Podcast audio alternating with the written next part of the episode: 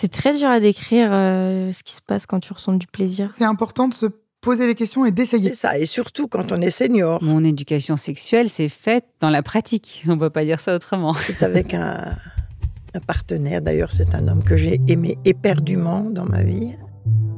Ma fille, je lui transmets, je lui ai transmis très tôt que la femme était orgasmique. C'est quelque chose qui est encore est trop tabou. Il y a une explication de ce mouvement et de pourquoi ça, ça produit du plaisir. Bah, du coup, euh, j'étais aussi très complexée de pas avoir d'orgasme. Directement, clac, ça me fait tilt à l'entrejambe. Hein, c'est C'est ça. important. De trouver sa façon à soi euh, de pratiquer l'acte sexuel, de faire l'amour, etc. On le voit, ça, on le sent. Cette sensation énergétique, cette extase, je l'ai découverte à plus de 60 ans.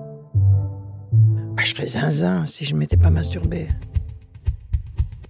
Elles s'appellent Danielle, Elodie, Céline, elles ont entre 20 et 79 ans et elles ont accepté de se livrer sans tabou sur leurs pratiques sexuelles. Orgasme, douleur, fantasme, pornographie ou encore masturbation, le podcast Les Françaises au lit, adapté d'un documentaire de Teva, raconte les désirs, les plaisirs et les frustrations des femmes d'aujourd'hui. Sont-elles plus épanouies et décomplexées que leurs aînés? Chaque semaine, un épisode lèvera le voile sur les idées reçues en matière de sexualité féminine.